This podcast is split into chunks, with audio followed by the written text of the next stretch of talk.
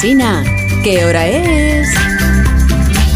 Pues en concreto son las 8 de la mañana, 7 en punto de la mañana en Canarias. Buenos días desde Onda Cero. Más de uno en Onda Cero.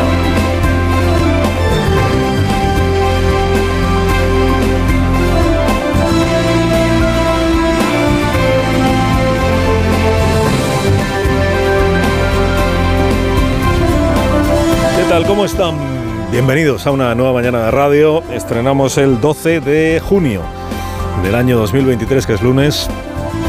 Lo que no fue capaz de hacer el presidente del gobierno Sánchez lo ha hecho Yolanda Díaz. Defenestrar a la ministra de Igualdad. Destituir en la práctica a Irene Montero. Resignada a vagar como alma en pena por los consejos de ministros de los martes, que todavía quedan unos cuantos después de haber sido abandonada primero por el PSOE, cuando el remiendo del solo sí es sí, después repudiada por Sumar, sin molestarse siquiera a los de Sumar en explicar por qué la repudian, y abandonada por Podemos, que es, que es como abandonarse ella misma. ¿Por qué? Pues porque Podemos traga con el veto del yolandismo. Podemos concurre bajo una marca, bajo un paraguas, que a Irene Montero la ha declarado persona non grata y Podemos renuncia a aquel plan B del que una vez se habló de hacer candidata a la presidencia del gobierno a Irene Montero por un Podemos refundado y gobernado como siempre por Pablo Iglesias. Que en rigor fue el primero que abandonó políticamente a Yone Belarra y a Irene Montero cuando proclamó a mitad de legislatura que la candidata en las elecciones generales siguientes tendría que ser Yolanda, que no era de Podemos y que por tanto no tenían que ser las candidatas ni Belarra ni Irene Montero, que sí eran de Podemos. De hecho, lo siguen siendo. De hecho, ellas son, con Iglesias, Echenique, Lilith Bestringe, Isa Serra, Pablo Fernández, pues lo que va quedando de Podemos. Esto es lo que va quedando de Podemos. Y por eso va a ser un espectáculo escuchar a, a todos ellos pedir el voto para esta papeleta que va a llevar la cara de Yolanda Díaz, la papeleta de Sumar lleva la cara de Yolanda, como en su día la de Podemos llevó la cara de Pablo Iglesias, y como en su día eh, Ruiz Mateos puso su cara también a una papeleta electoral. Va a ser un espectáculo, digo, escuchar a Berstringe, a Isa Serra, a Echenique, a Pablo Iglesias, a Irene Montero pedir el voto para la papeleta que lleva la cara de Yolanda, acusando a la vez a Yolanda de vetar a la ministra más conocida de las de Podemos, que es Irene Montero sin duda, consumando así una campaña de la derecha.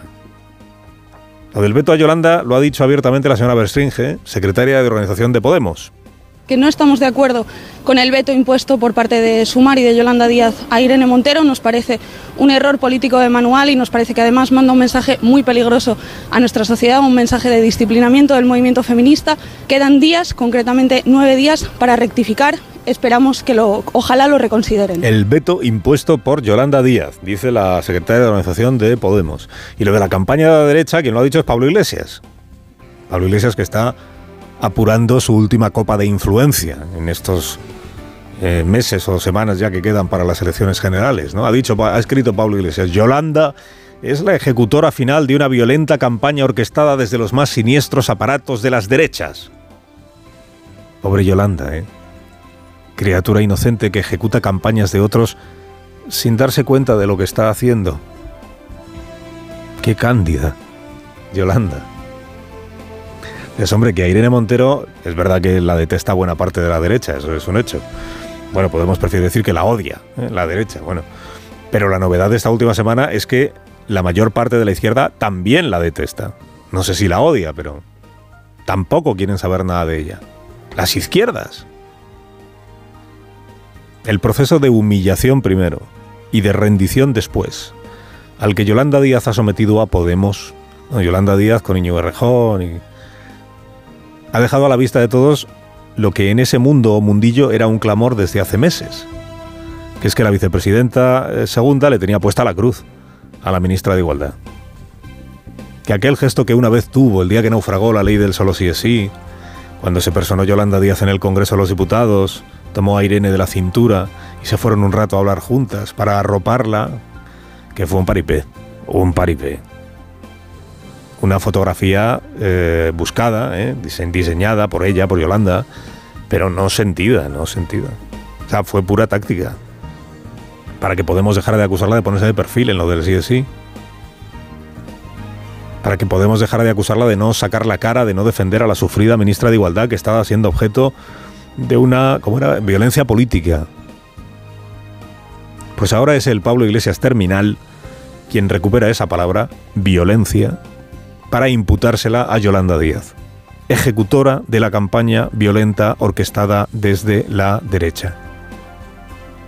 Yo diría que esta campaña de ahora, Pablo, en realidad quien la ha orquestado no es la derecha, la ha orquestado y la está ejecutando con éxito la izquierda, las izquierdas.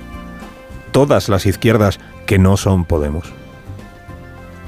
Sumar tiene, es cierto, una explicación pendiente a sus votantes. La explicación de por qué la ministra de Igualdad, cuyos proyectos ha respaldado siempre estas otras marcas de la izquierda, incluida Yolanda Díaz, por qué ahora tiene que ser desterrada.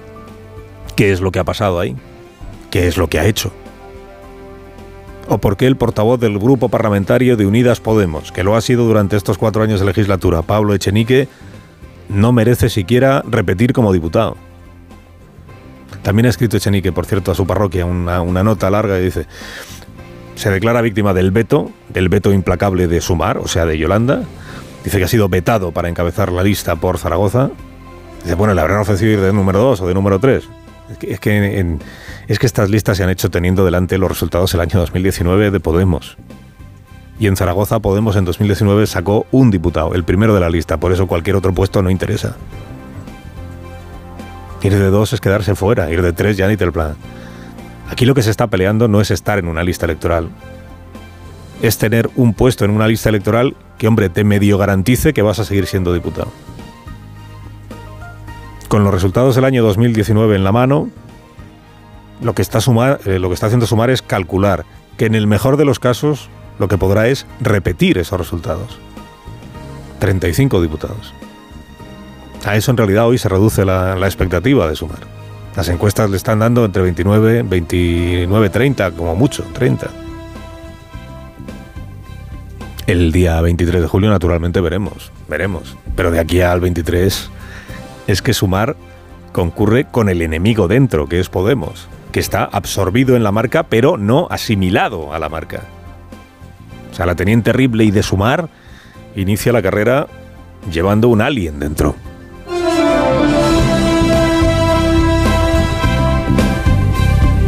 Bueno, ¿cómo era aquello de que el PSOE era un partido descentralizado? en el que mandaba la militancia y en el que había primarias para elegir a los candidatos y no sé cuántas cosas más, y en el que las federaciones gozaban de una enorme autonomía. Tanto criticar el centralismo, tanto criticar las decisiones que se toman desde Madrid, tanto ensalzar la cogobernanza, ¿eh?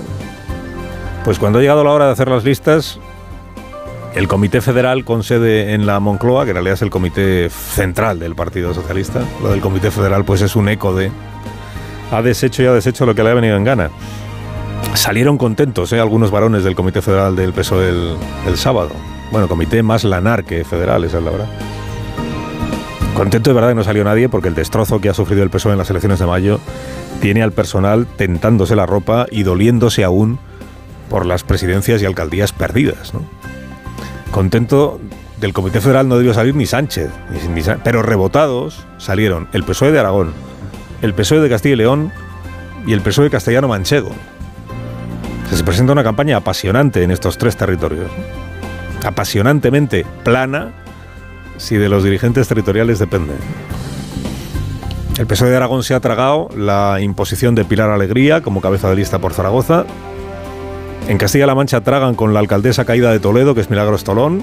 Iba a ir de número uno, o Sánchez quería que fuera de número uno, Pagia ha conseguido que vaya de número dos.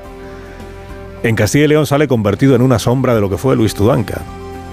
Luis Tudanca que ya amagó con abandonar la, política, la primera línea, tras el último batacazo electoral en las autonómicas, que se quedó al frente del PSOE en Castilla y León porque se lo pidieron, y que raro será que tenga alguna gana de seguir después de la humillación a la que fue sometido el sábado. A Tudanca le han impuesto a Javier Izquierdo como candidato al Senado por Valladolid, cuando no lo querían ni él ni Oscar Puente y le han impuesto a Manuel Arribas como número uno al Congreso por Ávila. Y tampoco lo quería. Se declaró Tudanca el sábado indignado y defraudado ante los periodistas. ¿Cómo de, cómo beligerante fue luego dentro en la intervención del Comité Federal? Pues eso no pudo, no pudo medirse. ¿Por qué? porque el Comité Federal del PSOE se desarrolló a puerta cerrada. O sea, en el PSOE no hay ni plasma, ni plasma. Pero bueno, las listas fueron aprobadas por unanimidad. Lo que da idea de hasta dónde llega la indignación y el criterio propio cuando ya estás en compañía de los demás y no quieres quedar como el desleal que en una situación tan apurada como esta va en contra de las decisiones del líder supremo. Nadie lleva la discrepancia hasta el final, so pena de ser tachado de desleal al partido. En las listas va quien Sánchez ha dicho que tiene que ir. ¿Cómo era aquello de que manda la militancia? En las listas manda el Comité Federal. Y en el Comité Federal manda el Comité Central, que es el presidente consigo mismo.